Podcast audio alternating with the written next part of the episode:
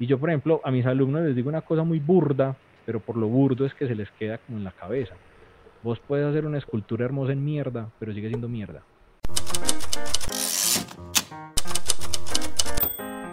Cosa bonita es que Kubrick utilizó eh, film de 75 milímetros, que es el IMAX, que es una cosa gigantesca, pues. Y ese, alguien una hizo el, hizo el, como la analogía, que si fueran a digitalizar perfectamente ese negativo, la transmisión podía ser como a 32K, una cosa absurda porque la cantidad de información que tiene un, el celuloide, el Kodak, el Kodak Portra, el, los ACFA, por ejemplo, es impresionante. Y en este momento nosotros en estas pantallas y en estas, en estas cámaras no somos capaces de, de realizar esa, como, como, como, ese análisis de la cantidad de información y la calidad que hemos perdido. A Henry le pasó y a Christian le pasó cuando vieron la placa. Cuando vieron esa placa fue como carajo qué es esa piel, qué es esa mirada que, que, está pasando acá, como, como que uno se vuelve a reencontrar con sí mismo, como que ni en el espejo me veo así de, con tanta nitidez. Y eso, por ejemplo, le pasa a mis, a mis alumnos cuando, cuando yo les hago la placa de colodión, como que no se habían enfrentado a una imagen fotográfica con tanta calidad. Y eso es una cosa que me parece como muy, muy inquietante y es como hasta, hasta dónde sacrificamos calidad, porque incluso la, la, la palabra lo dice, por facilidad y velocidad. Yo incluso hablaba con, con, con Henry eso, que es como, sí, es que si pasa una cosa en este instante, yo tengo que tomar la foto y mandarla inmediatamente al periódico para que funcione, para que lo puedan sacar, para que podamos mm, sacarle platica esa foto, ¿no es cierto? Pasar la información, tener la primicia, pero hasta qué punto llegamos Voy a mover un poquito, acá está mi biblioteca de, fotografía y allí está mi colección de cámaras. Y es muy bonito una cosa, que por ejemplo ahí hay una Polaroid Land cámara, una E1, por ahí está la mamilla que es setentuda, una Nikon F, F100, ah, hay una Leica que por ejemplo tengo una Leica, una Leica 3 de 1930 y para que funcionara lo único que tuve que hacer fue ponerle un rollo, ¿no es cierto? En lo digital, en lo digital, ¿qué vamos a hacer cuando las memorias SD ya no se consigan? La memoria SD que compro ya es demasiado poderosa para la máquina que estoy trabajando. ¿Hasta cuándo toma la foto? ¿Qué pasa con el sensor? ¿No es cierto? Entonces me pone también a preguntar muchas cosas como, yo por ejemplo ahí tengo la cámara de mi papá y de mi abuelo y si les pongo rollo funcionan y disparo con la cámara que cogió mi papá y que cogió mi abuelo y casi que el, ojo se actualiza y la, la, máquina es la misma. Pero cuando a Henry los bisnietos le cojan la cámara, la Canon, así sea la Canon, ya lo estoy volviendo ustedes abuelos, van a tener esa experiencia, van a poder, esa máquina, ¿qué va a pasar con esa máquina? El gato que está atrás es uno de los míos. Si ven otra cola es que tengo cinco. de los cinco que hay. Carlos, y una cosa, mira que lo digital inclusive ha ayudado a que el álbum familiar desaparezca. Esa es la parte triste, que la gente quiere guardar eso en los discos duros cuando los discos duros no perduran. Qué cosa más hermosa, mi papá tiene 94 años y yo me iba donde mi papá y abríamos el, el álbum familiar y de cuando en vez le venía una lágrima recordando todas esas imágenes de aquella vieja época. Hoy en día eh, en los celulares... Mm. Se volvió, una, se volvió una cosa demasiado personal, diría yo, porque el álbum familiar se volvió la cuenta de Instagram. Pero vos compartís eso con qué persona. Pues vos no salís como, ay, ven y veamos mi cuenta de Instagram y compartamos esto en el almuerzo. Por ejemplo, mi, mi abuela, mi abuela Ellen, eh, yo tuve la fortuna de como yo era el loquito de las fotos, a mí me heredaron todo el archivo familiar de parte de mamá y papá.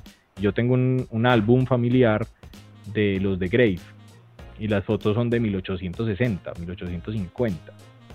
Y mi abuela sacaba ese álbum y me hablaba de mi tatarabuelo y ahí estaba mi tatarabuelo y me mostraba a su abuelo joven y era como una experiencia que era muy muy impresionante, era porque era como acercar la familia, acercar la historia. Yo creo que eso es una de las también de, los, de, las cosas más tristes que hemos perdido, que era frijolada los sábados o los domingos donde la abuela y llegaba un momento que sacaban un álbum familiar y mira la tía como se vestía de charro y este novio que tuvo la tía que no sabíamos que tenía novio y así era el abuelito cuando estaba chiquito y entonces uno empieza a tener como una relación distinta con sus mismos con su misma memoria y eso lo hemos perdido un montón.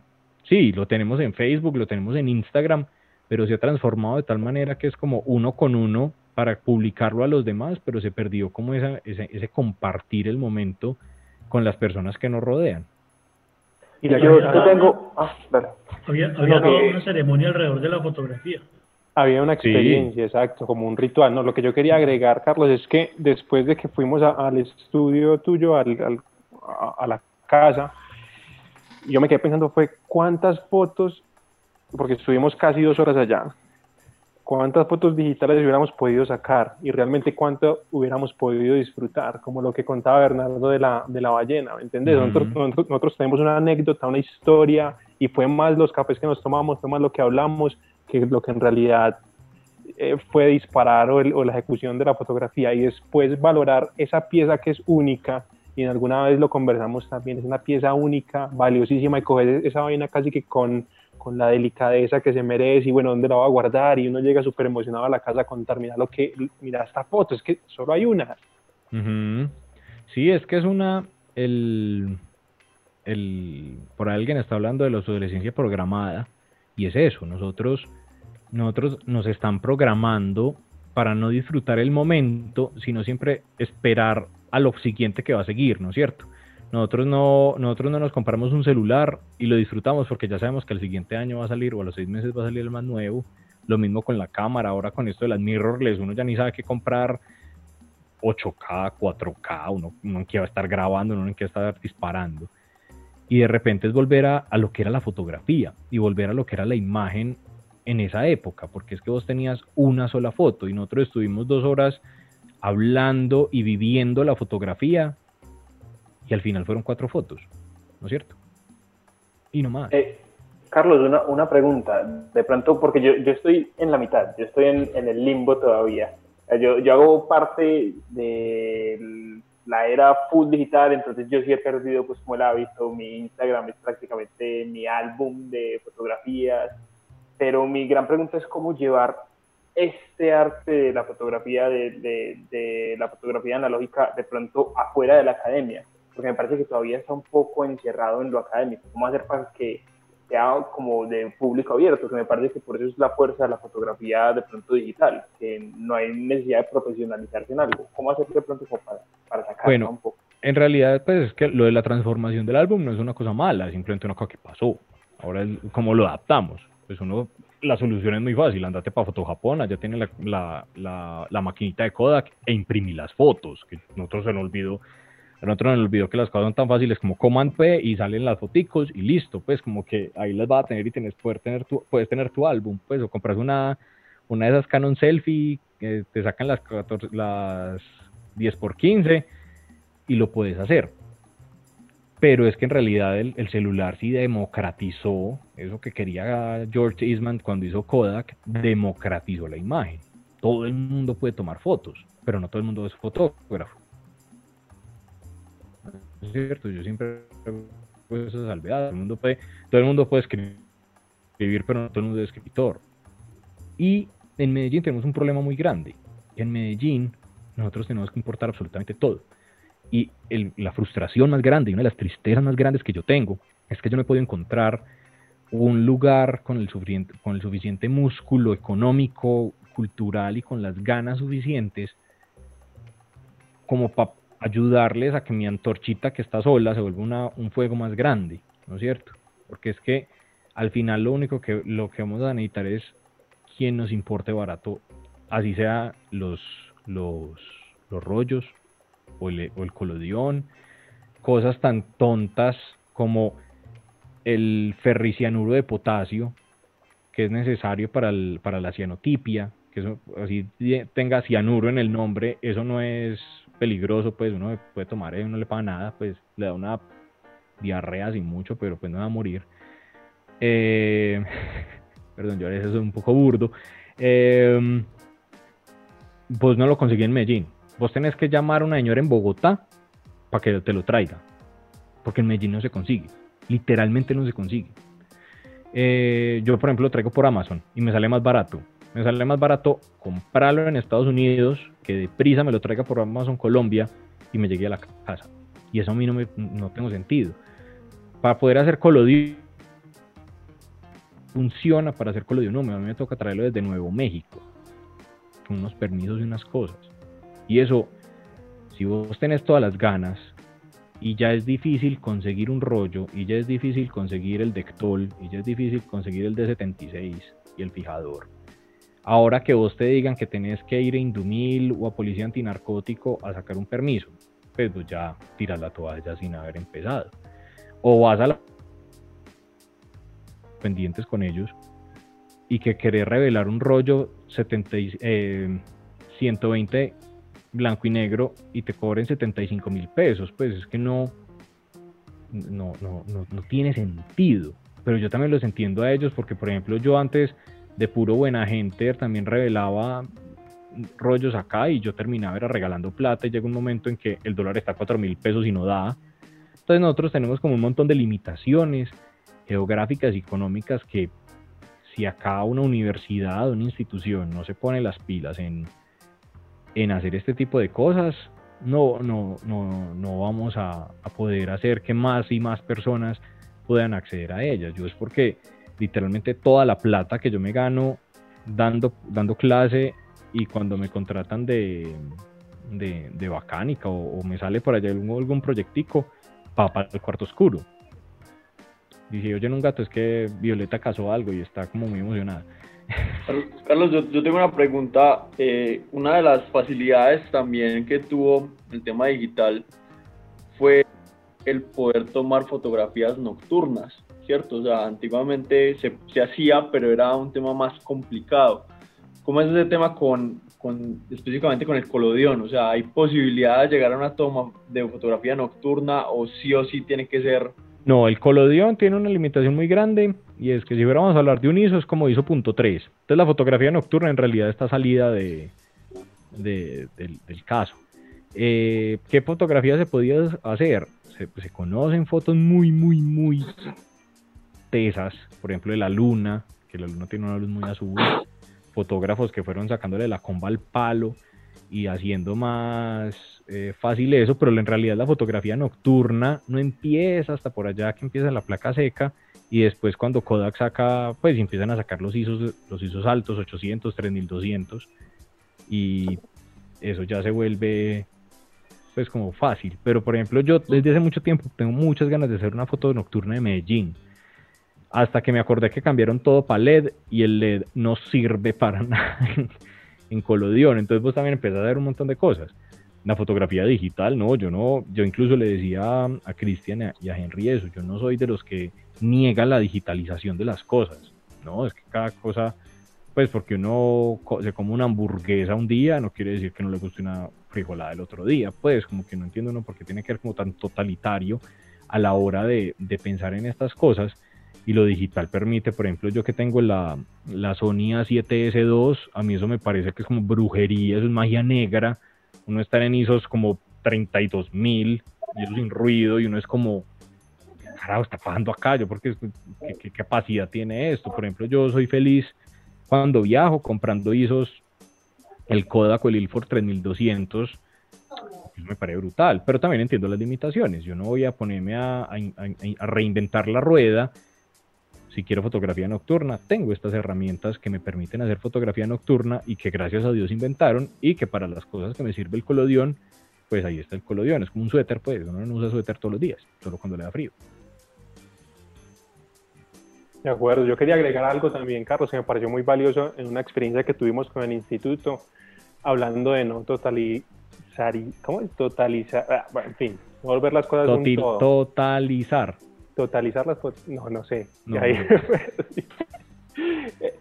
Pero no yendo a extremos, ¿cierto? Por ejemplo, tuvimos un estudiante de Londres, Teo, siempre lo va a tener como referencia a él. También tuvimos un estudiante, Jonathan Carvajal, el sí de Medellín, pero también con mucha curiosidad por lo, y mucha afinidad por lo analógico. Y me parecía que hacían prácticas que ponían a dialogar las dos cosas desde lo digital. Entonces, por ejemplo, llegaba Jonathan y decía, no, voy a recortar en la pantalla de mi cámara, creo que tenía una Fuji, para tomar fotos en formato cuadrado, por ejemplo. O decía Teo, no, no voy a ver, ya voy a, tapar la pantalla y mi ejercicio acá. Y eran de las personas que en una práctica, mientras todos estábamos tomando alrededor un montón de fotos, tenía su cámara y valoraba la experiencia de estar uh como que le permitía eso, pues. Pero entonces eran, ponerse como retos analógicos en lo digital que me pareció súper valioso. Sí, eso, por ejemplo, yo eso lo hago siempre que voy a trabajar digital. Yo, yo trabajo lo digital entendiendo el, el, la necesidad, pues yo no le, primero no me pagan lo suficiente y eso pues suena como muy creído, pues no me pagan lo suficiente para, pero sino que no, literalmente, pues yo no les puedo regalar mi trabajo en químicos y film a ciertos proyectos, pues porque no me daría la plata y pues hay que pagar ciertas cosas. Pero igual, por ejemplo, el, artículo, de los primeros artículos que yo saqué de Bacánica, que era con un man que, que, tiene un, cultivo de dos máticas de marihuana, entonces estaban hablando de la marihuana medicinal y la legalización y todas esas cosas. Yo tomé como si fuera un rollo. Yo tenía estas imágenes en la cabeza, yo fui, lo conocí, tomamos estas fotos, charlamos, entregué como 50 fotos, yo siempre digo, listo, me gasté dos rollos en la mente pues, y está la experiencia, y es cuando uno dice, hey, bacano que yo también tome en analógico, porque no es que llegue a lo digital y me descualquiere pues 200 mil fotos en una sola dentada, pero que coja como, ve, estoy viendo la luz, ve, está bonita la luz por allá, vení, vámonos por acá, tomo dos foticos, listo, siguiente. Y en dos horas terminaron las fotos del artículo. Claro, Carlos. Eh, por ejemplo, yo no tengo nada en contra tampoco de lo digital. Cuando salgo con los muchachos que salimos a práctica, ellos me miran y me dicen, profe, usted toma muy poquitas fotos, eh, usted se detiene más a conversar con las personas y todo, más que hacer clic. Pero ese ejercicio viene de tiempo atrás, entonces lo que yo les digo a ellos, eh, para eso sirve toda esa experiencia de lo analógico para ponerte a pensar qué es lo que quieres y cuál es tu ideal, para que penses más, inclusive eh, para mí el modernismo me parece perfecto, espectacular, pero ese modernismo utilizarlo a tu idea y a tu proyecto, a sentarnos. a mí me encantaría volver a regresar a lo analógico y sobre todo a la parte del colodión, para hacer un proyecto periodístico basado en eso parecería espectacular. Espero que algún día, ya esto lo habíamos hablado, no nos integremos en eso para que lo no, claro. Es que, y eso me parece que es muy... Hombre, vos podés tomar un curso de fotografía analógica y no por eso te tenés que volver analógico, pues no por eso ya todo tiene que ser fotografía analógica. Nada, vos podés simplemente coger ese conocimiento y empezarlo a aplicar en tu fotografía digital, en tu fotografía comercial, eso no... Cuando, por ejemplo, yo me di cuenta de una cosa con el retrato del colodión húmedo, que yo ya cuando tomo un retrato en digital es como si fuera a tomar una placa de colodión, converso, digo, hablo del proyecto, no cojo, disparo y sigo, sino como tomo una o dos fotos y ya, es que uno no necesita más. Cuando ustedes vinieron a tomarse la foto en colodión, que eran dos fotos y que nos íbamos a inventar. Pues, ¿para qué gastar más plata? ¿Para qué Ahí entró, acaba de entrar o acaba de ver en la conversación a un pequeño personaje que no puedo dejar de mencionarlo, Camilo Sabogal, que si no lo tienen en el radar, que acabo de saludar, el personaje que está ahí fue el que me ayudó a solucionar mis problemas de colodión húmedo. Él fue el hombro en el que yo lloré cuando no pude hacer colodión húmedo. Y de caballero sabía hacer daguerrotipo vive en Bogotá y es un maestro. Me le quito el sombrero porque hay 50, y, 50 personas, incluida yo, que véanlo ahí, Camilo Sabogal, pónganlo en el nombrecito, anótenlo por ahí porque es un maestro de los grandes de la fotografía de acá y más humilde persona no puede ser. Es qué bueno que estés por acá, hombre, me acaba de alegrar bastante. Eh, y hablando por inclusive con él, él, él, y yo nos conocimos en conversaciones de estas, en yo gritando por internet, ¿quién conoce a alguien que sepa de técnicas alternativas? Y cuando nos sentamos es lo mismo, él tiene, por ejemplo, unas placas de colodión de Villa va la cosa más impresionante y, y vos la ves y es como, carajo, sí, es que vos tomas esta foto en colodión una vez y ya, en digital, uno se hubiera ido a, darle la vuelta a toda esa plaza bien chiquita que es y terminaba sin una sola foto. Sí, terminas con 200 fotos, pero esas fotos no terminan en ningún sitio. Yo creo que el,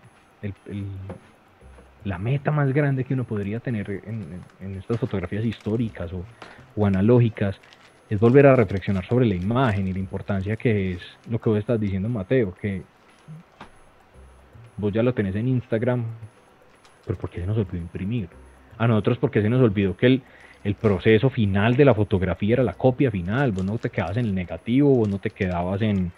No, vos publicabas eso, así fuera las fotos pelles de Foto Japón que te entregan con el negativo y todos tenían la mano o medio dedo así, todas las fotos, porque no sé a quién le pasó, pues que, que tomó la foto y la mitad de las fotos eran así, o acá había una cosa y vos creías que la foto se estaba viendo de una manera, pero terminaste con, con mitad de la información y eso se guardaba. Nosotros en este momento primero borramos todos los errores, entonces ya nunca sabemos qué errores cometemos, ni crecemos por ese lado y segundo, las fotos se quedan en una pantalla o unos likes en Instagram, pero ¿y cómo se ve ese impreso? ¿Y eso para dónde iba? E Instagram puede ser la pregunta, ¿no es cierto? No todo tiene que ser una exposición. Y por ejemplo, un amigo mío también decía, uno, pues uno no siempre que habla de cosas tiene que ser Kant hablando de la existencia del hombre, pues uno no tiene que ser un gran filósofo siempre, pero ¿para qué sacaste la cámara? Lo que yo les dije, pues tenía un atardecer, tenía rollo blanco y negro, ¿para qué va a tomar una foto si lo que me está gustando son los colores? Y ese tipo de reflexiones son creo que las que hace que uno crezca mucho, no solo como fotógrafo, sino como artista o creador de imágenes, o, pongámosle el nombre que queramos, pero que es muy importante hacer eso. El esfuerzo, por ejemplo, y yo se lo he dicho a Camilo Sabogal, el esfuerzo que es para nosotros sacar una hijo de madre placa. Uno ya lo hace ver muy fácil, porque ya nosotros, después de haber llorado mucho, ya lo hacemos ver un poquito más fácil como es, porque sacar una placa de color no es muy fácil llegar a esa facilidad es lo difícil. Uno saber dónde conseguir, por ejemplo, la plata que él necesita y las cosas que él necesita para sacar daguerrotipos, ahí ya se le fue uno la mitad de la energía. Y yo le decía una cosa, que es muy charro que seamos tan poquitos haciendo estas cosas, y él me decía que es que hay mucha gente que tiene impulso, pues te voy a cambiar las palabras porque no, no te anoté, entonces no te puedo citar, pero que el gran, el, el gran filtro en esto es que no es tan fácil como lo digital. El gran filtro en esto es que vos necesitas estudiar, ser juicioso, volverte como obsesivo con eso, que tu vida casi que gire alrededor de poder crear esas imágenes. Pues casi que te tenés que volver un sociópata de la fotografía para que salgan ciertas cosas. Que lo digital, de nuevo, democratizó eso tanto que vos compras una cosa de estas, le bajas una aplicación, disparas, le pones un filtro. Y hay gente que se gana la vida tomándose selfies, ¿no es cierto? Pero, por ejemplo, pues eso no es como lo que uno quiere ser recordado, por ejemplo, en mi caso. Entonces está como todo ese proceso. Carlos, por ejemplo, eh, yo hago un llamado a los jóvenes, a todos los que están aquí y que han participado en nuestras charlas toda esta semana, ya llevamos ocho días y vamos a seguir en ella, es aprovechar estos momentos para uno compartir y poder aprender. Porque ah, eh, Bernardo, que está por ahí, que estuvo de mi época también, qué gran dificultad en nuestra época de lo analógico. Nosotros queríamos aprender un poco más de lo analógico y había unos grandes maestros, estaba Nereo López, estaba Leo Matiz, eh, estaba el maestro eh, Carlos Caicedo, que su hijo es uno de los mejores fotógrafos que Y uno quería aprender un poquito como de ellos de las técnicas y las escondía. Y de hecho por eso surge ahora eh, el tema del instituto para decir, compartamos con las personas que ahora siguen vivas y que quieren compartir de lo analógico. Con las personas como tú que has aprendido esto y lo quieres compartir, lo quieres disfrutar. Entonces, ese es el llamado a atención que, para meternos en escuelas de fotografía, ¿para qué? Momentos tan buenos como estos, compartirlos, disfrutarlos y aprender de pronto de esa experiencia tuya de decir, yo voy a descubrir algo más, voy a, a, navegar en este mundo. Por ejemplo, ahora Mateo preguntaba, ¿cómo hacemos? ¿Cómo hacemos? Compartamos, empecemos a disfrutarlo. Vos ahí metiste una cosa muy charra, y si Camilo quiere activar el micrófono, me gustaría que participe en este instante. Mire, les voy a mostrar un libro. Este libro, y ahorita que estaban hablando de Fenton, lo escribió un señor cuando Fenton se murió, porque este señor era el chofer de Fenton era el que le mantenía el carruaje. Y acá están todas las técnicas fotográficas, todas las recetas, todas publicadas de cómo hacer la fotografía. ¿Por qué me parece tan importante este libro? La fotografía cuando existió, cuando se hizo pública, y ese trabajo es muy importante, esa palabra es muy importante. El British Journal of Photography, que es la, la, la revista más antigua de fotografía que aún se publica, que empezó en 1851, si no estoy mal, entre los fotógrafos se escribían las maneras de hacer sus fotografías para ayudarlo en comunidad. Incluso llegaban a sacar los fotógrafos que no daban crédito del otro fotógrafo que le había enseñado ciertas cosas. Gustave Legrey tenía una cosa muy bonita que nosotros damos por sentados en este momento, pero nosotros no entendíamos que en esa época no existían. Por ejemplo, había un artículo en el British Journal of Photography que hace este francés escribiendo que él, para evitar que las fotos se le mancharan, las copias en albúmina sobre todo, había cogido dos palitos de, de,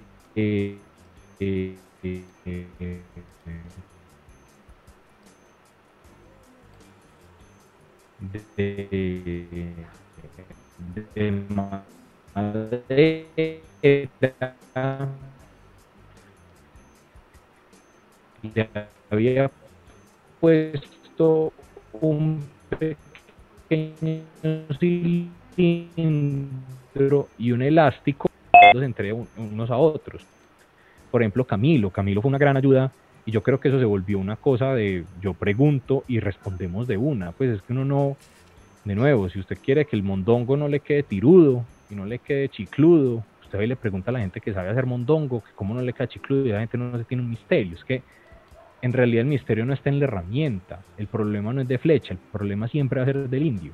Y nosotros, Camilo yo creo que llegó un momento en que cae y me bloquea, pues porque yo era como, mira, acabé de hacer yo no sé qué y mira cómo me quedó la foto. Y cambié las cosas de, en tantos vatios de luz y mira la foto. Y por ejemplo, esto lo hice y mira, este es el bombillo y el bombillo lo compré por acá.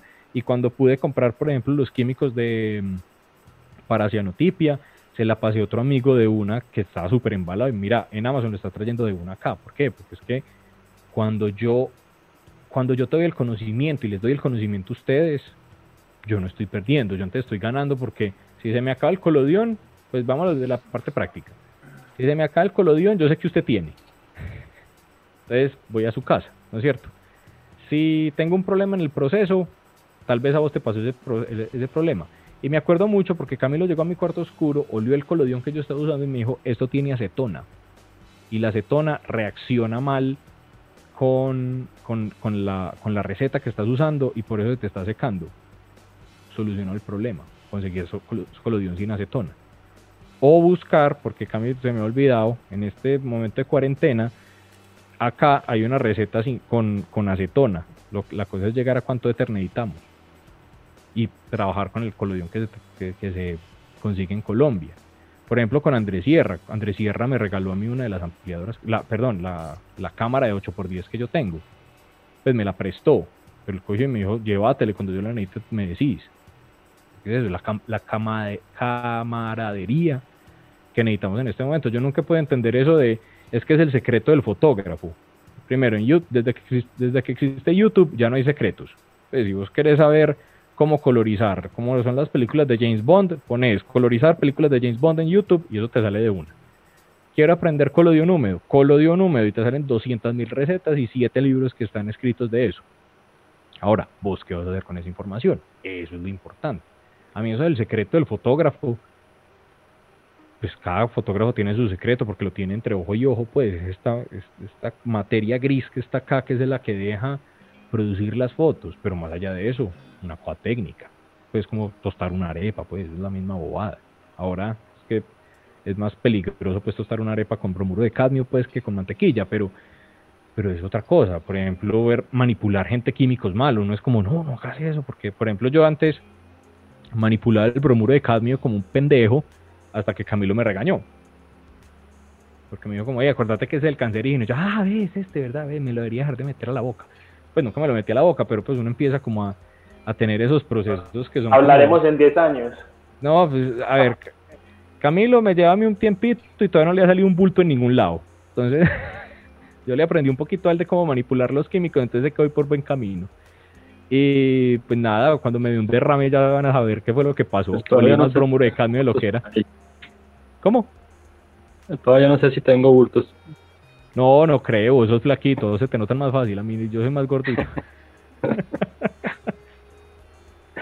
Pero sí, eso es un proceso, eso es un proceso muy, muy interesante. Y a mí, por ejemplo, cuando vos me dijiste vamos a hacer esta charla de una, es que es compartiendo esta cantaleta que es que crecemos todos y salimos de estas montañas y empezamos a, hacer nuevos contactos. Por ejemplo, ya Bernardo sabe que yo existo y a mí me encantaría ir a Cali, pues porque tengo que ir a, conocer más allá de estas montañas. Es que yo soy muy montañero, a mí me, a mí me come lo montañero, pues yo veo, yo veo más valle de, lo, de la cuenta y ya no, ya, yo necesito, yo necesito no ver horizonte.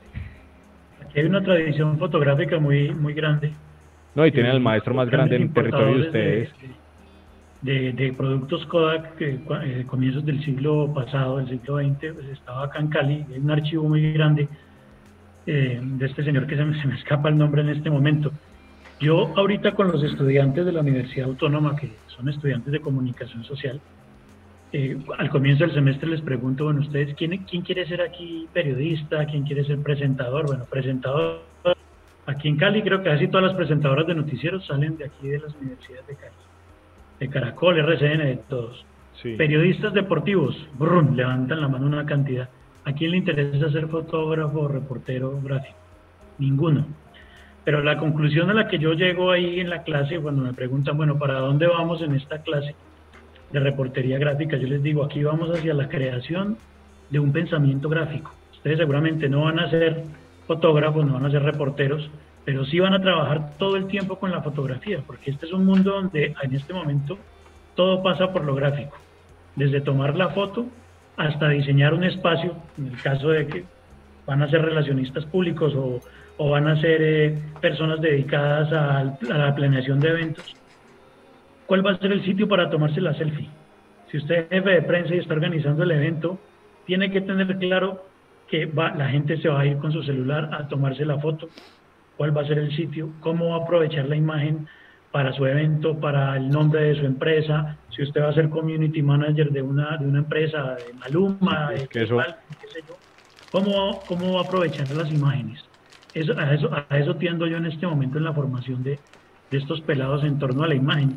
Muchos de los trabajos los hacemos con celular, porque es la herramienta que todos tenemos a mano. Algunas cosas con cámara, porque cada vez es más difícil eh, acceder a, cámara o, que la gente incluso le interese tener una cámara, una cámara de la que sea SRL o las, las que ahora no tienen espejo o lo que sea. La herramienta pues es, es, el, es el celular y lo que yo veo es que pues no hay pensamiento gráfico. Podemos tener el iPhone 11 y tomar unas fotos muy malas. Podemos tener un celular muy básico y hacer muy buenas imágenes aprovechar la imagen, crear un pensamiento gráfico y este tipo de reuniones, más para personas que están interesadas en la fotografía, son muy importantes. Volvemos a lo básico en, este tipo de trabajos que, que haces con Colodión. La fotografía sigue siendo, sí, hay que, hay que regresar a lo básico. lo que hablábamos ahora de la cantidad de información que tienen estas fotos, porque hay toda una reflexión alrededor de ellas antes de disparar la cámara. Eso es muy importante regresar a eso. Y el, el, gran problema con eso es que yo no entiendo por qué no se dan cuenta que al final son esas fotografías y esos videos los que quedan como la memoria de ese evento o la memoria de esa marca. Por ejemplo, yo, yo no que puedo entender por qué Mercedes-Benz Colombia, y hagan el ejercicio y vean lo que estoy hablando, no contrata un fotógrafo. Todo se nota tomado con un celular y están hablando de una de las marcas más lujosas, por así decirlo, de automóviles y vos ves los eventos y lo que queda de los eventos, y uno es como, hey, contraten a alguien que tenga una DSLR, pues, que tenga un poquito de menos profundidad de qué, pues, qué está pasando. Y esa es como la memoria. Y también entender que al final empezamos como a neutralizar tanto, que es otra cosa que yo hablaba con Cristian y con Luis, y que, perdón, leí Luis, que Luis, que yo no sé, usted llama Luis Henry, con Henry, eh, que todo se empieza a ver como lo mismo, todo empieza, todo empieza a, a, a verse como igual, todo empieza a verse con el mismo filtro del Lightroom, todo empieza a verse con la misma característica de Canon o de Nikon. Todo empieza a verse muy digital, muy. Y al final el lenguaje personal del fotógrafo cuando elige cierto tipo de cierto tipo de film, cierta técnica, se pierde y se pierde como tu firma. Por ejemplo, una, una placa de Camilo a una placa mía se ve totalmente distinta. Y estamos trabajando con lo de un húmedo, pero el tema que él trabaja, la, la, manera que él manipula los químicos. Yo soy mucho más groncho que él para trabajar porque él es todo un maestro en su trabajo y es muy eh, pulido y a mí me gusta que se vea como brusco, que se vea como quemado. Yo, yo debería lavar, yo debería tratar un poquito mejor mi plata como la trata él bien, que la mantiene así como súper super guau. Yo, y mi firma es eso, que se vea como el rayón, que se vea el y él y yo tenemos exactamente el mismo, la misma herramienta y, el lenguaje que utilizamos es muy distinto. Y yo, por ejemplo, a mis alumnos les digo una cosa muy burda, pero por lo burdo es que se les queda como en la cabeza. Vos puedes hacer una escultura hermosa en mierda, pero sigue siendo mierda, ¿no es cierto? Y eso como que se les queda. Vos puedes, vos puedes hacer lo más hermoso en la vida, pero si lo que utilizaste fue boñiga, va a seguir siendo boñiga. Entonces es entender eso, que no, no, no todos son filtros, no todo es em, presets, que por ejemplo en Lightroom hay gente que no sabe que quién se compró el filtro de presets que hace que todo sea como parecido, que todo parezca como si fuera sacado de una película. Entonces es muy, muy... Mm, es que no sé si, si la palabra es como una lucha o es muy difícil, porque yo también doy clases en, en comunicación en, en, en la UPB y en colegiatura acá en Medellín. Y es eso, como como que están tan tan acostumbrados a ciertos lenguajes que ya todos quieren llegar a ese lenguaje, todos quieren ser presentador, todos quieren ser influencers, todos quieren eh, tomarle la foto bonita a su, a su desayuno, a su comida, a su almuerzo, pero al final terminan siendo partes como de ese mecanismo de, de que nos metamos a Instagram y les demos likes y se empieza a perder. En este momento tenemos la producción más grande de fotografía que ha tenido la historia, porque todos tenemos la capacidad de tomar fotos, y al mismo tiempo tenemos la menor cantidad de cosas buenas que ver. Pues no, yo les hago yo les digo a ellos en un ejercicio de la, de, la clase y, sería bacano que ustedes les hagan esa pregunta. ¿Cuántas fotos vieron antes de venir a la clase? Todo el mundo, no, miles, yo, miles, cientos de miles. ¿Cuál fue la última que usted le dio like en Instagram? Nadie sabe responder. Nadie, Nadie sabe qué fue lo último que le gustó de la cantidad de cosas que vieron y cuando se ponen a ver qué fue lo que vieron, en realidad sí les gustó. O es simplemente ese acto de, darle like a las cosas y dejar de observar. ¿Qué ibas a decir, Luis No, Carlos, que ahora eh, está el reto para reencontrarnos. Eh, esta cuarentena y el encierro nos tiene que servir y nos debe de servir para saber qué es lo que vamos a hacer en nivel de fotografía, en tu espacio, en tu entorno. O sea, reencontrarte cuando tenemos estas cámaras fotográficas que las tenemos aquí en la mano, explorar, es volver a eso que yo siempre he dicho a los muchachos, vas a comprar la supercámara, pero no te la venden con esa masa encefálica que está detrás y es poner a practicar esto. Por eso yo no siento egoísmo con mi enseñanza, yo lo entrego todo. ¿Quieres más información? La tienes. Porque siento que eso me puede devolver a favor de, me vas a entregar una información totalmente diferente. O sea, yo aplico lo que quiero frente a un mecanismo, eh, una herramienta, Canon, Nikon, lo que, o Sony, la que quieran llamar, pero ¿qué es lo que vamos a impregnar ahí? ¿Qué es lo valioso? Ese cristal, ese vidrio, esa idea que tú tienes para poderla exponer, que espero que pase todo esto para poder ir a tu gran exposición de todo este material que tienes recogido y poder deleitar de tu creatividad y de todo eso que, que vienes haciendo. Sí, a mí una cosa, a mí una cosa que me parece muy bacana de estos procesos es el momento de reflexión. Sobre todo, y en este momento que nosotros estamos enfrentándonos a este momento de reflexión, porque por ejemplo yo no, pues en este momento estoy en modo ahorro, que no quiero acabarme las cosas que tengo contadas para, pues, si esto se va para largo, me verán contando las gotas de colodión. Em, y cada film y cada pedacito, como está diciendo Bernardo ahorita, la colita, como voy a tomar con la, con la 120, tres fotos hoy. Esas son las tres fotos de hoy, mañana me daré otras tres.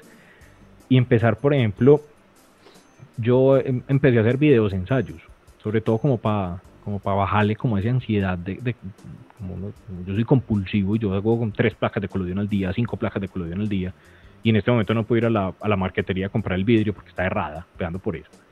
Entonces, el vidrio que compré es el vidrio que va a tener hasta nuevo aviso. Y me puse a ver. Y el primer video ensayo que hice es que como Medellín está en esta contaminación tan brava, es que Medellín se, se desaturó. Medellín ya no tiene, ni, ni los atardeceres tienen color, ¿no es cierto? Y eso fue una reflexión. Entonces, a partir de esa reflexión es como, ve, acá hay una pregunta sobre el color y el contraste. ¿Cómo voy a volver esto una, o posiblemente no se vuelva sino ese video ensayo ya, pero empezar como a darme ese tiempo de pensar. El cuarto oscuro lo organicé porque quiero ponerme a ver ciertos rollos muy viejos que tengo y volverme a enfrentar con mi archivo y volverme a enfrentar con esas eh, hojas de contacto. Y en estos días estaba organizando las placas de colodión y pues casi se me derrumba del peso el, el, mueble que estaba usando. Entonces ya tengo como un nuevo reto que es como cómo vamos a organizar el archivo porque me cae eso y se me quiebran todo al mismo tiempo. Y se me quebró una en estos días. Entonces ya voy a hacer un collage con ella y vamos a ver cómo la voy a volver a, a, poner. Entonces estos tiempos los que nos da es como conversar con nosotros, yo creo, como que volver a hablar con él y en lo digital también lo pueden volver a hacer, empezar a organizar ese archivo viejo, esos discos duros y ver qué fotógrafos, qué fotógrafos éramos hace cinco años y qué fotógrafos somos ayer, qué fotógrafos éramos cuando podíamos salir y a qué le estamos tomando fotos en este momento, o por qué, le dejamos de o por qué dejamos de tomar fotos. Yo no, yo no soy capaz de dejar tomar fotos porque es como un vicio. Yo creo que sí tengo una personalidad bastante viciosa, pero, pero sí es como, ve, que, ya que no puedo traer gente, ¿a qué le va a tomar fotos? Ahí tengo un, un girasol seco que como ningún artista le ha tomado fotos a un girasol, creo que va a ser el primero en hacerlo. Eh, y voy a empezar a experimentar cosas de contraste y de luz con este tiempo que tengo. Intentar otra vez hacer un talbotipo, una, una calotipia. Volver a intentar hacer copias al carbón que no me habían podido salir. Como volverme a enfrentar al, pues ya que tenemos tiempo y recursos limitados, pues entonces ya no voy a ser tan, no tan libre pensador de votar muchas cosas que no había haber votado en su momento y volver a enfrentarme a mí, casi que, en una conversación, en ese monólogo de lo que era y lo que soy en este momento. Me parece muy bacano como, pues hombre, si la vida nos obligó a tener este momento de reflexión y que nos permite tener este tipo de reuniones, porque yo creo que pues tener 50 personas hablando de la fotografía en la, en, la piloto hubiera sido más difícil, empezando porque Camilo no hubiera podido venir porque está en Bogotá, Bernardo no hubiera podido venir porque está en Cali, entonces empezar a ver en, lugar de, de, estos, de estos problemas como problemas, empezar a ver también como la, solución que tenemos. Por ejemplo, ahí tenés dos cámaras con flash montado en, trípodes. ¿Qué van a hacer ustedes? ¿No es cierto? ¿Cómo estás viviendo vos esta, este momento, el, el, instituto, vos como fotoperiodista?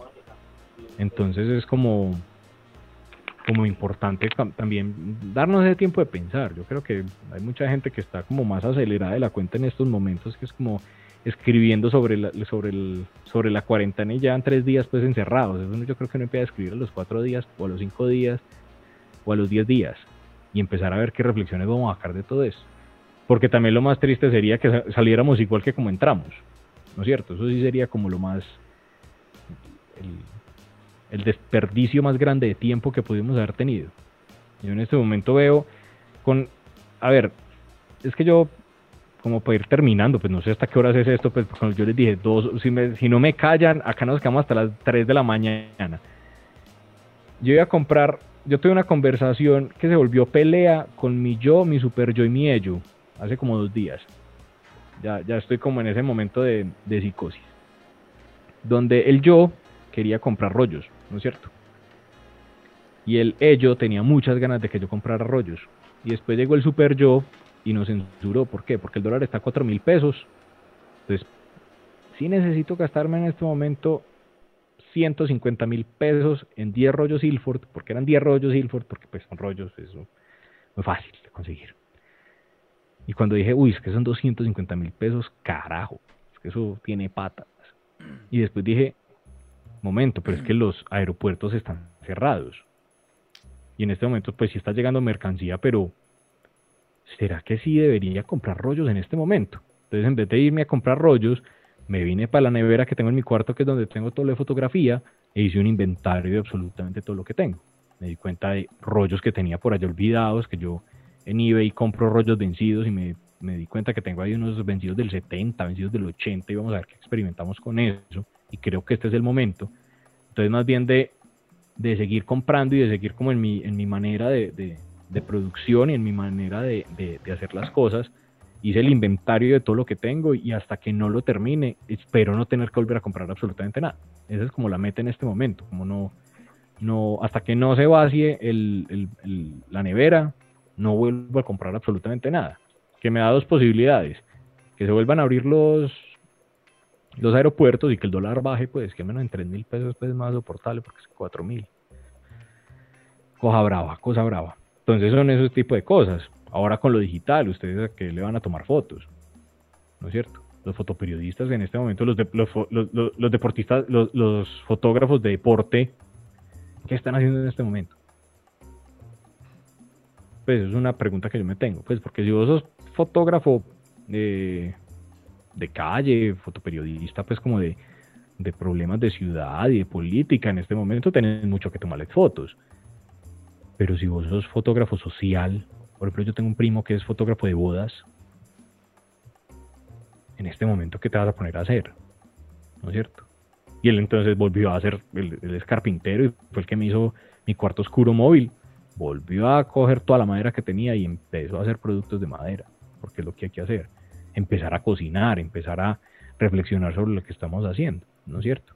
Y es un reto muy grande, pues, porque es son cuatro paredes y cuando se acaben los libros que leer, ahí vamos a ver qué hacer aunque, aunque te cuento que yo que he estado cubriendo esta crisis aquí en Cali, que hay un reto ahí para los que estamos en la calle todos los días y es empezar a hacer cosas diferentes en torno al coronavirus, porque lo primero, pues bueno, ya yo decía esta semana, bueno, pero ya qué más tapabocas vamos a hacer. ¿Qué más calles voy a retratar? Sí, ya la, cosa hay que hay que empezar a hacer otro tipo de, de, de otros ángulos pues de la, de la crisis. Uno los periódicos también están muy reducidos de páginas, porque todo es coronavirus. Entonces la página de deportes, que era una sección muy grande, por ejemplo, en el país, que eran cinco o seis páginas diarias, ahorita está reducida a una sola página, que también tiene información de coronavirus, que Leonel Messi donó un mm. millón de euros y los recortes en los sueldos. Eh, páginas como espectáculos, moda, todo, está, muy reducido a coronavirus y el reto aquí es inventarse nuevos ángulos para cubrir. Ahorita la, el, el, 80% del trabajo que hacemos está destinado a las redes sociales del, periódico y a las plataformas digitales, porque el impreso pues está muy, muy pequeño. Claro. Y lo otro es que se está, se, está consumiendo mucho ese tipo de información eh, en las plataformas digitales. La gente está conectada todo el tiempo. Eh, sí, buscando información de... país. Entonces, estamos enfrentados también a la inmediatez. Tiene que ser todo rapidísimo. La foto se toma e inmediatamente se envía a los, a los community managers para que la suban a las plataformas. Y el, y el, eh, el tema del fotógrafo, nos, hemos tenido que volver videógrafos también. Sí, es Entonces, haciendo video desde el sitio de la noticia, desde el lugar donde están repartiendo el mercado, donde hay filas o lo que está lo que esté que esté sucediendo eso nos ha obligado también a, a, migrar a, hacia otro tipo de lenguajes eh, visuales que, que, que, yo en mi caso pues no, no, lo hacía en mis casi 30 años de, de trabajo. He tenido que aprender a, editar videos y hacer hacer otras cosas que han sido muy interesantes también. Sí, es como la capacidad de adaptar. Si por ejemplo de estas crisis han salido cosas por ejemplo, yo creo que el que se va a ganar el WordPress de este año es el que hizo la foto el retrato de los, de, los, de los médicos en Italia, pues de los, de los asistentes de salud, con las caras vueltas nada de todas las mascarillas que han tenido que usar al día a día, esa cara de cansancio, esa tristeza y que son un retratico, pero que son 20 retratos de 20 personas distintas en Lombardía, que vos ves esas fotos y te conmueve inmediatamente, más allá de los camiones llenos de cadáveres y todas esas cosas, que es como darle ese rostro a la tragedia que uno decir como carajo, es que todavía hay fotoperiodistas y hay fotógrafos que paran un segundo y no ven la pila de muertos y los políticos diciendo qué hacer y qué no y las calles vacías, sino el que dijo como me voy ya por un hospital a retratar a estas personas que están todo el día rescatando gente, que se le está muriendo la gente. Y yo me acuerdo que yo vi esas fotos y yo dije, carajo, ¿qué es este trabajo? Pues más allá uno también se tiene que volver un poquito psicópata al ver ciertas fotografías y pues así toca pues me imagino, o así hago yo, que es ver la imagen por la imagen y no también pues por lo que estás admitiendo eso, pero es entender que eso se tiene que documentar y decir como la luz, todo eso, uno dice como pues, pues rafaeliano totalmente, y es una foto de, un, de, una, de una, hay una que me quedó que es una doctora ojiazul los ojos rojos del cansancio y las máscaras casi que tatuadas en la piel y en la cara, con unas ojeras que no pueden y es un fotógrafo ser lo suficientemente teso de decirle, vení para un segundito, te toma la foto y la foto da la, vuelta al mundo, ¿no es cierto? Como que empezar también a, a, retratar más allá de las calles vacías, que al principio sí es muy impresionante ver eso, pero después qué va a ser lo impresionante. Y empezar a reflexionar que tal vez lo más impresionante sea volver a las fotos que tomamos hace final de febrero, donde todavía podíamos salir y, tomarnos, y darnos la mano. Yo llevo el 13 de marzo cumplí años y fue la última vez que le di un abrazo a alguien, ¿no es cierto? Fue la última vez que yo tuve un contacto de eso. Yo cómo vuelvo es una imagen, yo cómo vuelvo el aislamiento una imagen. Yo empecé disparando a la alacena de la casa, a las ventanas, como les dije, pues el, el, contraste, pero hay un montón de pensamientos en este momento que también están a flor de piel y un montón de sentimientos que uno también puede decir como, listo, yo cómo vuelvo esto una fotografía, ¿Cómo vuelvo esto algo? ¿Cómo empiezo a, hacer el autorretrato? ¿Cómo empiezo a los tapabocas? Yo creo que ya hay demasiadas fotos de tapabocas. ¿Cuál va a ser el próximo tapabocas? ¿No es cierto? ¿Cómo va a ser ese proceso? ¿Cómo va a ser? Por ejemplo, yo hay una que digo mucho, ¿cuál va a ser mi primera foto por fuera del aislamiento? Todavía no tengo la respuesta, pero ¿cuál va a ser?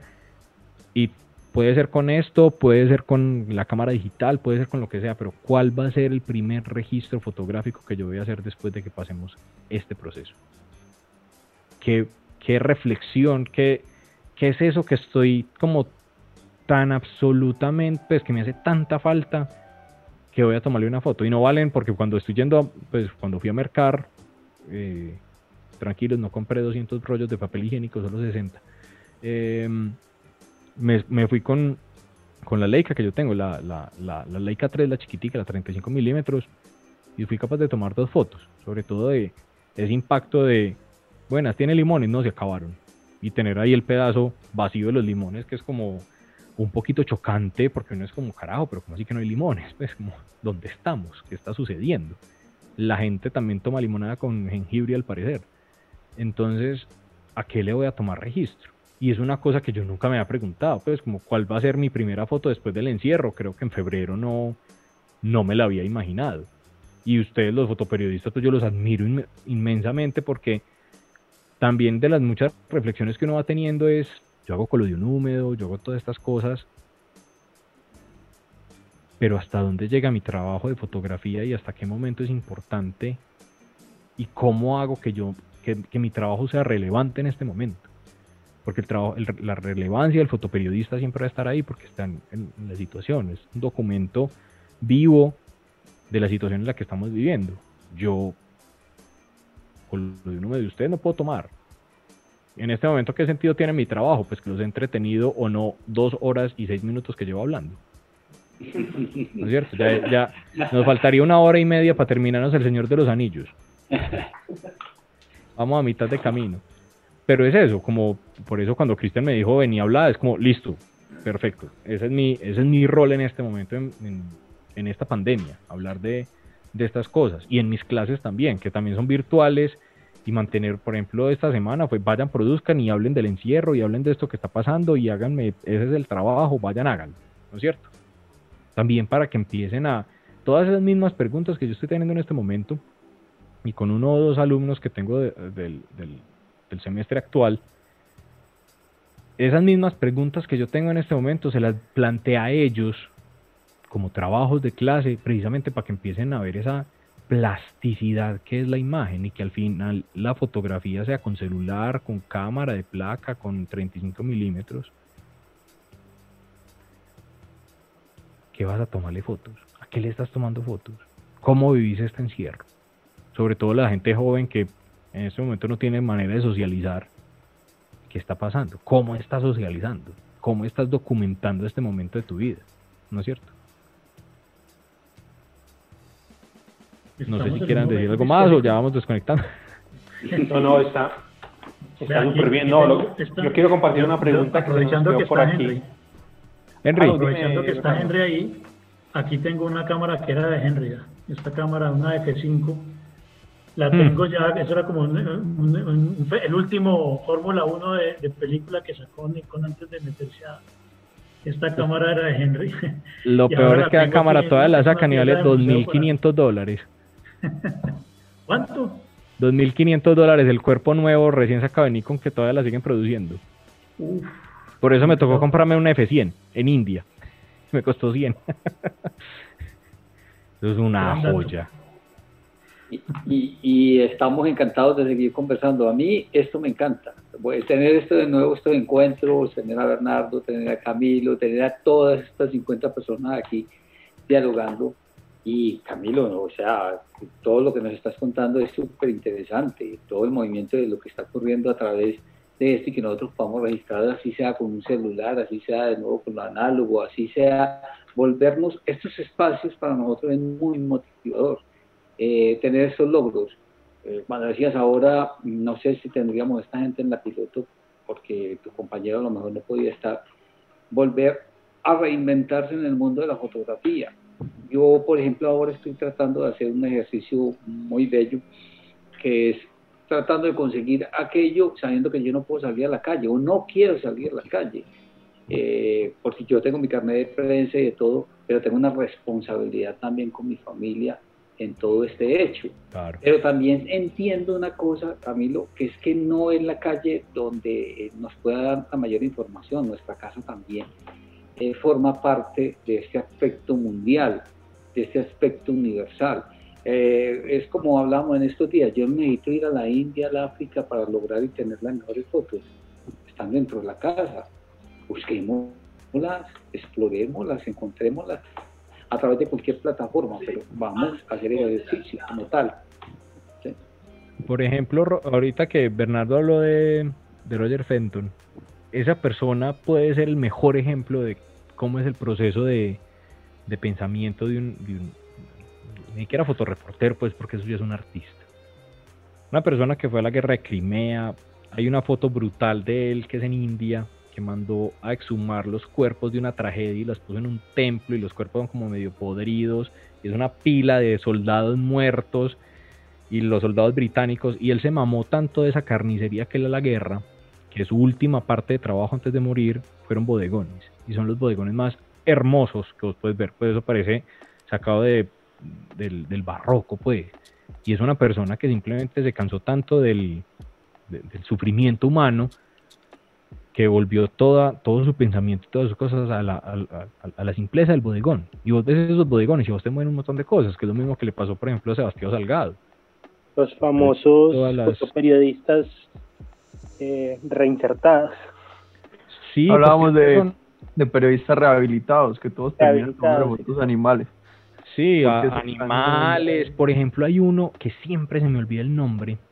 Y fue que cuando ya se volvió viejito y ya no podía ir para ningún lado, le empezó a tomar fotos al patio de la casa. Desde la ventana de su estudio había una ventana y había un árbol. Y él le tomó casi que religiosamente una foto diaria y ver el trabajo de él mirando por la ventana es como, carajo, que hay una persona que tenía tantas cosas que decir. Porque llegó, yo creo que llegó un momento en que todos los goles te parecen iguales, todas las tragedias te parecen iguales, todas las pues llega un momento en que yo creo que el, mismo cerebro por, por cuidarse, como que eh, pone en mute ese canal y vos necesitas nuevas maneras de expresarte. Pues eh, Henry Cartier-Bresson también, él le tocó la guerra y después fotos de la vida cotidiana. A Capa no le tocó ese proceso pues porque pisó una mina, pero no sé si ustedes han visto el proceso de Capa, de, el trabajo de Robert Capa en color, que salió hace poquito, que él trabajaba en Kodakarom, de los Alpes, y vos ves las fotos de él en los Alpes y no, no, es, no ves a Robert Capa, vos ves toda la estética de él, pero es él con un montón de gente en los Alpes suizos, relajado ahí en la nieve, siendo el fotoreportero de guerra que yo más admiro y ahí está McCollin también, una persona que le tocó un montón de, la guerra en, en, en, Irlanda hasta África, hasta y después boticos relajados. Eh, Eugene Smith, por ejemplo, que la foto más bonita que él tiene es de los hijos yendo en un jardín como cojitos de la mano cuando tenían tres años y fue el mismo que tomó fotos en la Segunda Guerra Mundial horribles, con Franco, pues como que, como que siempre está ese clic que es como, listo, hasta acá llego yo, fotoreportero, es hora de empezar a sacarle como poesía a la vida y encontrarle como un poquito más de sentido. A mí, por ejemplo, Sebastián Salgado no me gusta el trabajo de él hasta que me la sal de la tierra, que empecé a entender por qué él después hizo ese cambio, y no sé si se dan cuenta que está Éxodos y Génesis, que es como el, lo contrario que tiene Sebastián Salgado y sigue siendo sin, sin ser uno de mis grandes, grandes referentes, pero él, como fotógrafo se vuelve una cosa así muy, muy interesante, pues como de, odio esa palabra pues de interesante, pero es muy, muy, muy maravilloso ver como ese cambio y, esa manera de adaptarse. Y no necesitaron este proceso, pues este proceso de, de, de que me encerraron, pues por ejemplo, yo con Federico Ríos tengo que hacerle una pregunta y que, él no se queda quieto y yo le quiero hacer una pregunta. Alguna vez que lo vea va a ser como, ¿y vos a qué le vas a tomar fotos cuando te tengas que quedar quieto? ¿No es cierto? Todos sabemos que es Federico Ríos el fotoreportero, ¿no? que él, no puede bajarse de una moto, de una mula, de, un avión, porque yo creo que porque le da un ataque, pero el día que, le, que, se quede quieto a mí me encantaría ver él que le va a tomar fotos, carajo, eso es Henry, por ejemplo, que le tomó tantas fotos a tantas cosas y las fotos tuyas de la piscina me parecen una cosa como tan tan salida de voz pero al mismo tiempo como tan tan poéticas y tan bonitas pues como como que ese, proceso de ver fotógrafos como, como con su misma mirada pero tan, tan, tan camaleónica y tan cambiante me parece que es muy muy muy muy muy bacano de ver pues como, como wow esto esto va por mucho camino yo, por ejemplo, yo no quiero terminar eh, haciendo fotos, yo quiero terminar pintando, dibujando. Retirado de todo esto. Al obrezón. Sí, no, yo quisiera irme al campo, es un sueño, y volver a la pintura, porque yo empecé con la pintura. Eso es lo que quiero, quiero expresarme a través de eso. Eh, mis ideales son seguir eh, enseñando para quien que quiera aprender de pronto de la, parte técnica, pero es como les digo a todos ellos, eh, yo no enseño, yo remuevo esa masa encefálica para que la gente empiece a pensar en sus proyectos, en sus historias, en su idea. Tampoco se las pongo tan fácil como dejarlo visible qué es lo que está haciendo Henry Rudelo con sus proyectos, porque todo el mundo empieza a copiar, a copiar y no a pensar. Entonces la idea es que piensen, que desarrollen ideas, que desarrollen proyectos. Eso es lo que yo quiero ver hoy en día con todos los muchachos que están acá. Que miren referentes todos los que quieran, pero es que aquí, por ejemplo, eh, Horacio Gil Ochoa, dígame de la gente que está aquí, ¿quiénes conocen a Horacio Gil Ochoa? Gran fotógrafo deportivo y que la gente lo desconoce. Felipe Caicedo, ¿quién conoce a Felipe Caicedo? Gran reportero gráfico de la época. Entonces, miren esos referentes, no se queden con ellos sino que sigamos trabajando eh, en todo esto. Eh, te voy a nombrar a alguien, por ejemplo, eh, que me parece un maestro en el copiado y de todo, no sé si lo tienes en mente, Alberto Montoya. Que Alberto Montoya para mí es el que mejor copia blanco negro aquí en Colombia, no existe otra persona igual como ella. te tenemos a William Arango eh, para hablar de tema, de, todo lo que es la teoría, tenemos a, de AFID, que nos podíamos sentar, eh, se me olvida Cristian, si te acordás del decano de AFID, bueno, que es un gran referente para hablar de historia de la fotografía. Juan Camilo. No, él no toma imágenes, no, no es Juan Camilo pero él no habla, eh, él no toma fotografías, pero sí habla de imagen y conoce todos estos antecedentes de estos fotógrafos, de Carvajal, de Obregón, y nos puede hablar poéticamente de todos estos personajes, o personas de, de, la Biblioteca Pública Piloto que también nos pueden eh, referir eh, a todo ese archivo histórico. Entonces, es poder entenderlos, conocerlos, compartirlos y dialogar con ellos de primera mano. Eh, nosotros vamos a tener ahora el jueves una charla de fotografía deportiva, de la cual quedas invitado también, y podemos dialogar eh, de, cámaras, de estilos, de manera de ver las cosas, de ver eh, de nuevo todo. Juan Luis Mejía me dicen por aquí, gracias. Luis. Gracias a, Andrews por, por participar y recordarme esto que es muy bueno. Por aquí había una pregunta, pero yo creo que él se retiró no, pero es la, la de Luis. Sí, la de... está por ahí todavía. Sí. La de, Luis, la de Luis Muñoz. Sí, Luis Muñoz, yo creo que lo tocaste, Carlos, pero sería, si lo tocaste, pues igual sería bueno que nos, que nos hiciera esa claridad ahí. Luis Muñoz preguntó por aquí, dice, buenas noches, muchas de las personas que hacemos fotografía digital no estudiamos fotografía química por falta de conocimiento sobre dónde estudiar. Estas técnicas que Carlos, que Carlos utiliza en el estudio, que si en algún lugar en particular o que si es empirismo netamente. Creo que lo eh, contaste en la charla, pero... Sí, no, pero lo puedes poner, eso es muy interesante. Por ejemplo, en este momento el único lugar que, que sé que tiene un cuarto oscuro activo con cuatro ampliadoras es Yurupari eh, yo con la piloto estamos, pues hemos hablado un montón de veces, pero nunca se ha podido como concretar porque ya también tienen un cuarto oscuro. Y el gran problema que vamos a encontrar es que en Medellín cerraron los cuartos oscuros. UPB cerró su cuarto oscuro, creo que la de Medellín cerró su cuarto oscuro. En la de Antioquia lo iban a cerrar, pero no lo dejaron cerrar, eh, siquiera pues. Y acá tenemos esa gran falencia, acá no hay cuartos oscuros donde, donde aprender. A mí me tocó durante dos años eh, ampliar en, el vestir de la casa. Literal, la ampliadora estaba en el piso, yo estaba en la mitad, entonces zona seca era la ampliadora, acá estaban los químicos al frente mío y acá los ponía a lavar. Yo iba a quedarme sin espalda y yo me podía quedar ocho horas ahí, pues yo ya estaba entrenando para hacer el Dalai Lama, pues yo ya había abierto como un chakra donde la, espalda dejaba de doler, o gracias al revelador y al fijador en la traba que lo mantiene a uno, mentira, es el, ácido. Em, bueno, el, el, detenedor es lo que lo mantiene uno más trabado en esa cosa, por eso es vinagre. Em, el ácido acético. Eh, y durante mucho tiempo fue así. Cuando empecé con colodión fue que dije, carajo, yo no puedo trabajar así porque me va a matar. Pues, literal, eso fue mi proceso de pensamiento y por eso fue que adaptamos una de las piezas de la casa para el, para el cuarto oscuro. Y en este momento, pues en Medellín hay una falencia muy grande de eso.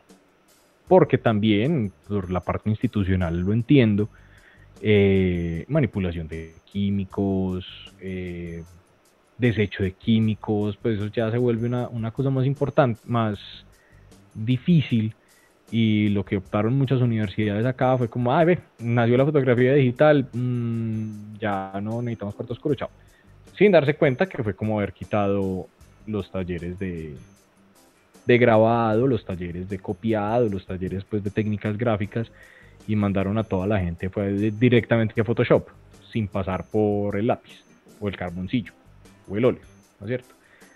Pero son errores que se cometieron y en este momento pues yo soy de los que cuando tengo tiempo y, el dólar deja hago talleres en mi casa para Oscar Molano que está ahí. Eh, es uno de mis alumnitos de, de mi pequeño cuarto oscuro, que todavía no he venido a copiar.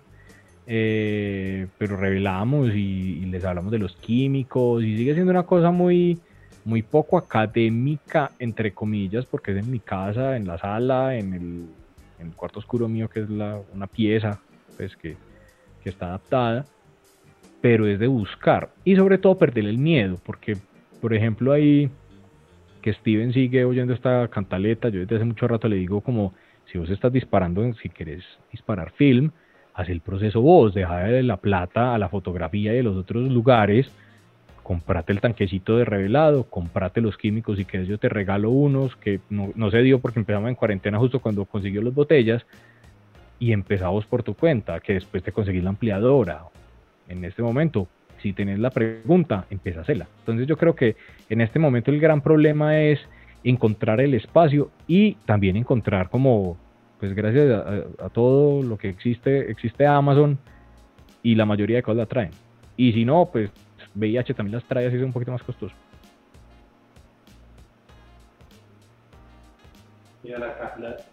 Sí, hay una pregunta de Andrés.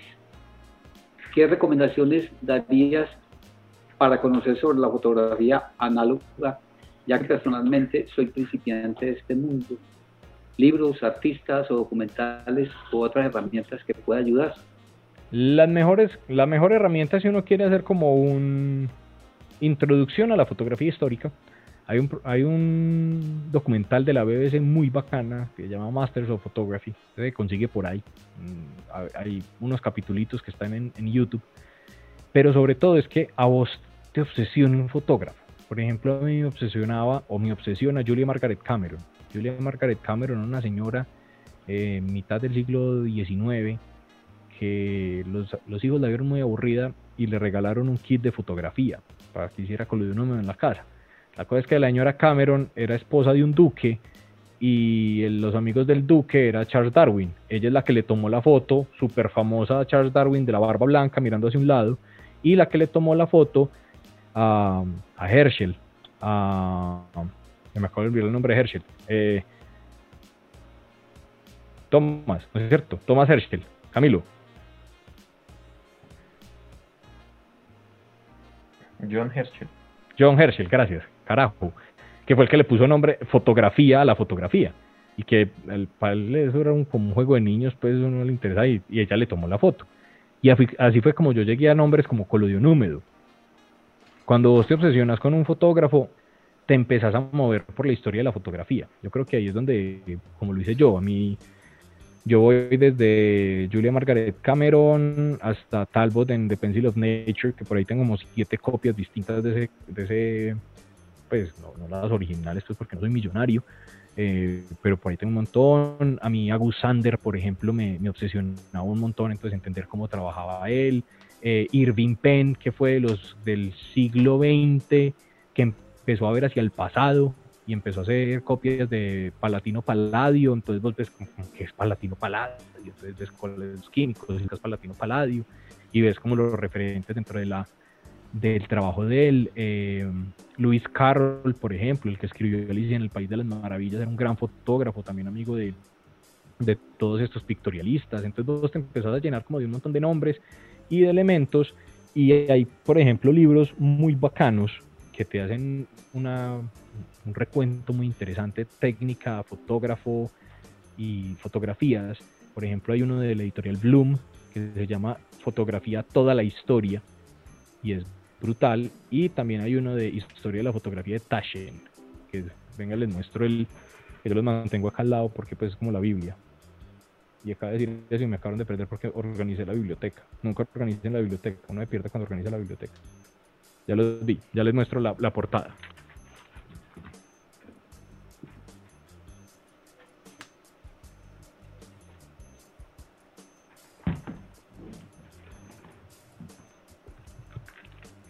Por ejemplo, estos dos libros, este, el de fotografía toda la historia, es muy bacano porque tiene líneas, eh, línea de tiempo y ahí es donde vos empezás a conocer fotografías súper importantes. Esta es la que yo le estaba diciendo, esta es la de Herschel.